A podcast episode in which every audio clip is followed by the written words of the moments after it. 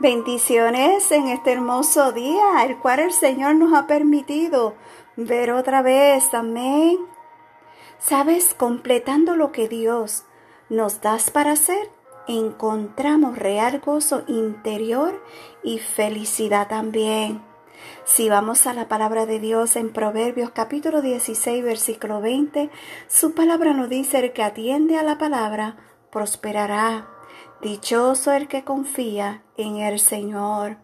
Hoy despierta la risa en tu corazón y relájate un poquito en estos agitados días. Amén.